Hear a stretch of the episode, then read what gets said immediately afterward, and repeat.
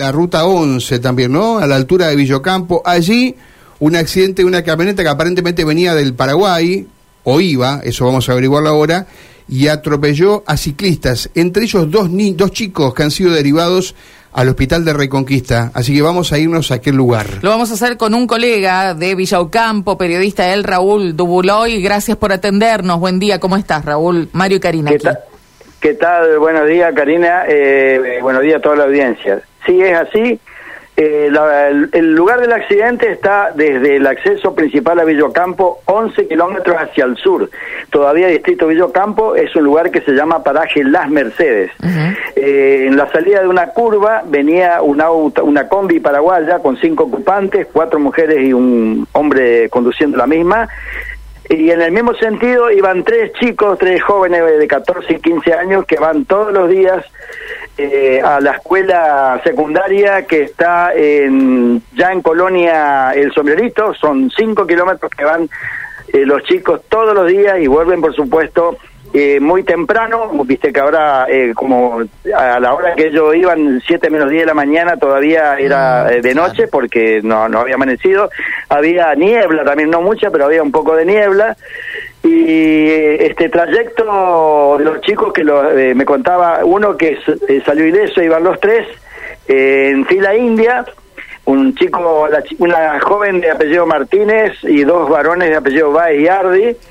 Eh, cuando fueron embestidos desde atrás, eh, o sea, en el mismo sentido que iban los chicos hacia, hacia el sur, y bueno, dos eh, sufrieron heridas eh, de consideración y el, el joven que iba en la fila india adelante, todo salió ileso, que fue, me contaba, estuve hablando recién con, con la mamá, que eh, lo- los cuerpos que de los chicos, de los compañeros quedaron eh, sobre el pavimento, el desesperado vio que venía un, un camión y del otro lado venía una ambulancia, entonces la paró a la ambulancia, le explicó la situación, lo sacaron de la ruta hasta dos, hasta, hasta dos chicos que estaban este, ahí tirados y bueno, fueron rápidamente trasladados a Villocampo.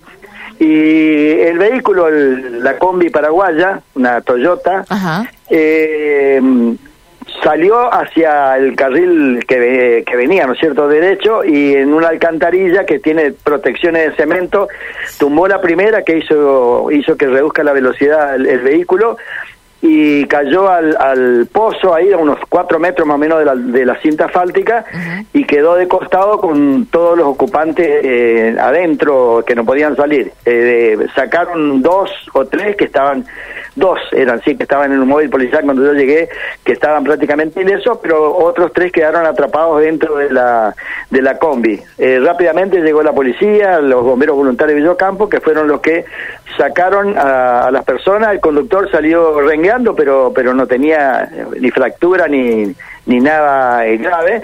Y sí, una mujer la sacaron en camilla porque estaba inconsciente y fue todos los heridos trasladados al Hospital Sanco de Villocampo. Así que tenemos tres derivados al Hospital Sanco, una persona Dos. que... Dos. Dos. Dos Hasta de los, dos, eh, dos chicos, ciclistas. los menores, Ah, perdón, dos pensé chicos que la señora también que, que dijiste que la No sacaron. sé, hasta Ajá. ahora todavía no sé, posiblemente sí porque estaba Claro, inconsciente, pero claro. lo que sí me confirmó la familia es que todos chicos de 14 y 15 años, una, una nena y un, y un chico, fueron trasladados al hospital de, de- de Reconquista, que es de mayor complejidad, por supuesto. Claro, claro.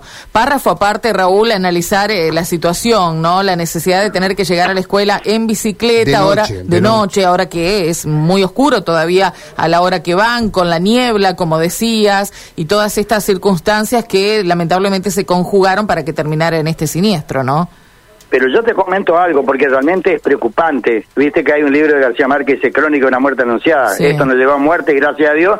Pero estos chicos, antes venía una combi del sombrerito, porque la escuela está en el distrito. El sombrerito, que está ahí nomás de la Merced, está a 10 kilómetros. ¿Y qué pasó? Venía y los juntaba a todos los chicos, que eran varios, llenaban la combi y los llevaba y después lo pasaba a buscar y los traía. Cambió la gestión, el otro nuevo intendente, y empezó lo de siempre, la justificación, que no hay ninguna justificación. Son chicos de Villocampo, por lo tanto, ¿por qué lo tienen que buscar? Pero la escuela está en el sombrerito. Entonces, el tema no es Ahora, está, dónde ubicanos está. un Los chicos poco. no pueden andar por la, por la ruta. Sí, Ubicanos un poco porque, bueno, por ahí uno no tiene la dimensión. ¿Cuántos kilómetros tienen que hacer desde Villacampo hasta el sombrerito hasta la escuela? Ellos, ellos están en la punta del distrito viniendo del sur, o sea que están desde, desde donde ellos viven hasta Sí. la escuela, hacen dos kilómetros por la ruta 11 y después hacen tres kilómetros por camino de tierra hasta la escuela. Cinco kilómetros de ida y cinco de vuelta, con todo lo que conlleva cuando hay viento, Sí, cuando hay lluvia. sí. Eh, No pueden ir en Ahora, ¿por qué en esa escuela? Porque uno se debe estar preguntando, alguien que está escuchando en otro punto de la provincia, donde no conoce a lo mejor mucho la realidad de la zona, eh, ¿por qué eh, van al sombrerito y no van a una escuela secundaria de Villa Ocampo que las tiene? Eh, lo que pasa es que le queda más cerca. Villocampo le queda eh, 11, 12 kilómetros. Ah, están en la Eh, zona rural el- ellos. Es un secundario, una ESO, se llama Escuela de Enseñanza Sí, Media claro. este, Sí, sí. eh, eh, de- oficial. Lo que pasa es lo siguiente, eh, eso lo tendría que haber, eh, hacer la Municipalidad de Villocampo, poner una traffic que tienen, porque tienen muchos vehículos, pero viste que es así, cuando vos sos pobre, cuando eh, solamente servís cuando tenés que votar, eh, no, no piensan esto. Yo espero que este le llame la reflexión, tanto al intendente del sombrerito, al presidente común del sombrerito, como al intendente de Villocampo, que se pongan de acuerdo, porque son un grupo de muchos chicos, alrededor de 20, eh, que va que pongan una, una trafi de- del Estado. Bueno, muchas Eh, no, veces no. preguntamos por el boleto educativo en lugares que no son las ciudades más importantes que tiene la provincia de Santa Fe, donde no hay transporte de pasajeros no eh, tenés- que no pueda tenés- cubrir. Claro, no tenés transporte de colectivo. Claro, pero ahí siempre nos han dicho que hay algún tipo de, eh, justamente de, de servicio especial para cumplir con esta, con este tipo de traslados, ¿no? Así que tal vez habría que gestionar algo con eh, la gente de la provincia, no solamente con las autoridades locales, para ver si entre todos eh, se pueden organizar para que esto no vuelva a suceder. Como vos decías, esto Sí. eh, es, es crónica de un hecho que evidentemente iba a suceder. Que iba a suceder y la sacamos barata, porque si, imagínate vos, eh, filas de indias de chicos que van a estudiar, que por ahí no van todo este grupo eran de tres que iba, quizás ya otro grupo iba más adelante, otro más atrás, que van todos los días de lunes a viernes, llueva, frío, y te digo porque viste como en una- un refrán que dice no se llama lo que no se conoce. Eh, cuando me, que me bajo en el lugar, eh, me bajé y agua en la, en la banquina, porque el, el, el rocío, la, Claro, la humedad, claro. este, ya el sol que ya no, no, no calienta tanto, eh, era agua eso. Imagínate los chicos que cuando cada vez que viene un vehículo se tienen que bajar a la banquina hasta que pase. Sí, Y todo lo, todo lo que uno pueda decir sí. es queda Sí. corto contra la realidad que tienen que afrontar cada mañana cuando Y se además levantan. eh, es una realidad que no ha cambiado, digamos, porque me parece que cuánto, cuánto las escuelitas, lo que pasa es que ahora, digamos, eh, me parece que lo que ha cambiado también es las condiciones de tránsito de la ruta, La que son ruta, enormes, la, la cantidad de gente que se mueve, sí. Pero bueno, escuelas rurales siempre hubo también, ¿no? No, pero yo creo que acá el factor más determinante Mm. en este tipo de hechos tiene que ver con la ruta y con los vehículos que la transitan. La ruta 11, a ver, sabemos lo que es, un medio de comunicación eh, muy Mm. importante, no solo por vehículos chicos, sino muchas veces por camiones y demás. Y bueno, eh, ahí hay que sacar... Claro, ahí no pueden caballo. convivir. Eh, Ra- eh, Raúl, te, te consulto, los dos chicos derivados a Reconquista, ¿tenés idea cuál era el estado en que estaban?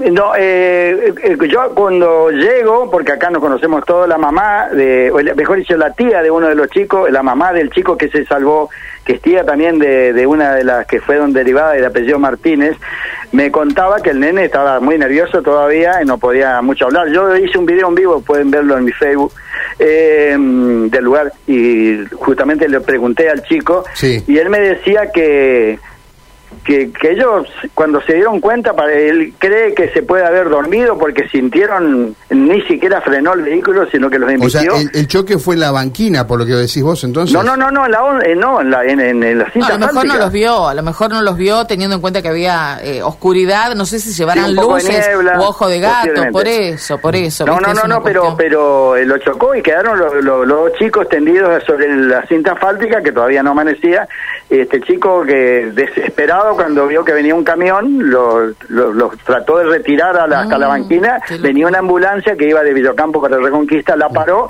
entonces esa ambulancia rápidamente le ju- le jun- lo, lo alzó a los dos chicos y lo trajo Pero a habrán estado, habrán conscientes, digamos, los, pi- los chicos o porque. No, no, no, no, me dijo que los chicos no estaban conscientes Ah, bueno, porque atención, imagínate, ¿eh? un golpazo, un vehículo que venga nomás 80, ponele 80 y que le choque una bicicleta, es tremendo, y de atrás encima.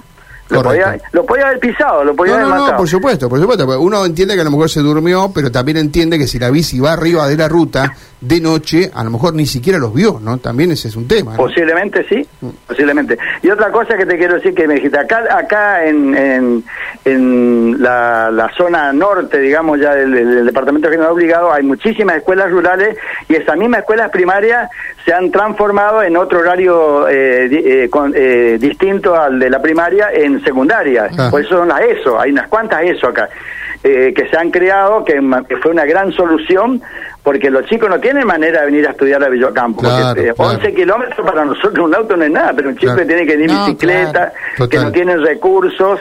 eh, por eso yo creo que esto tiene que servir, ojalá que alguna autoridad esté escuchando de la provincia, que no no podemos eh, que los chicos este, eh, se trasladen en bicicleta para ir a estudiar. Es una, una locura. Y sobre es. todo por una Así ruta es. tan transitada, tan peligrosa y tan destrozada como es la ruta 11 en este sector de, de la provincia. Acá estamos viendo tu video, Raúl, así que invitamos a la gente que lo quiera ver eh, en el Facebook, Raúl Dubouloy, así con Sí. Y final para que te ubiquen y puedan observar lo que. Un apellido muy conocido ahí. también ahí, Exacto. ¿eh? Así que- Raúl, muchas gracias por este contacto y esperamos que se recuperen rápidamente estos jóvenes. Estaremos eh, Muchas, muy gracias, atentos. muchas gracias y un saludo a toda la, la audiencia y ahora le mando la foto. Gracias, Dale, gracias, gracias, Muy gracias. amable, Raúl.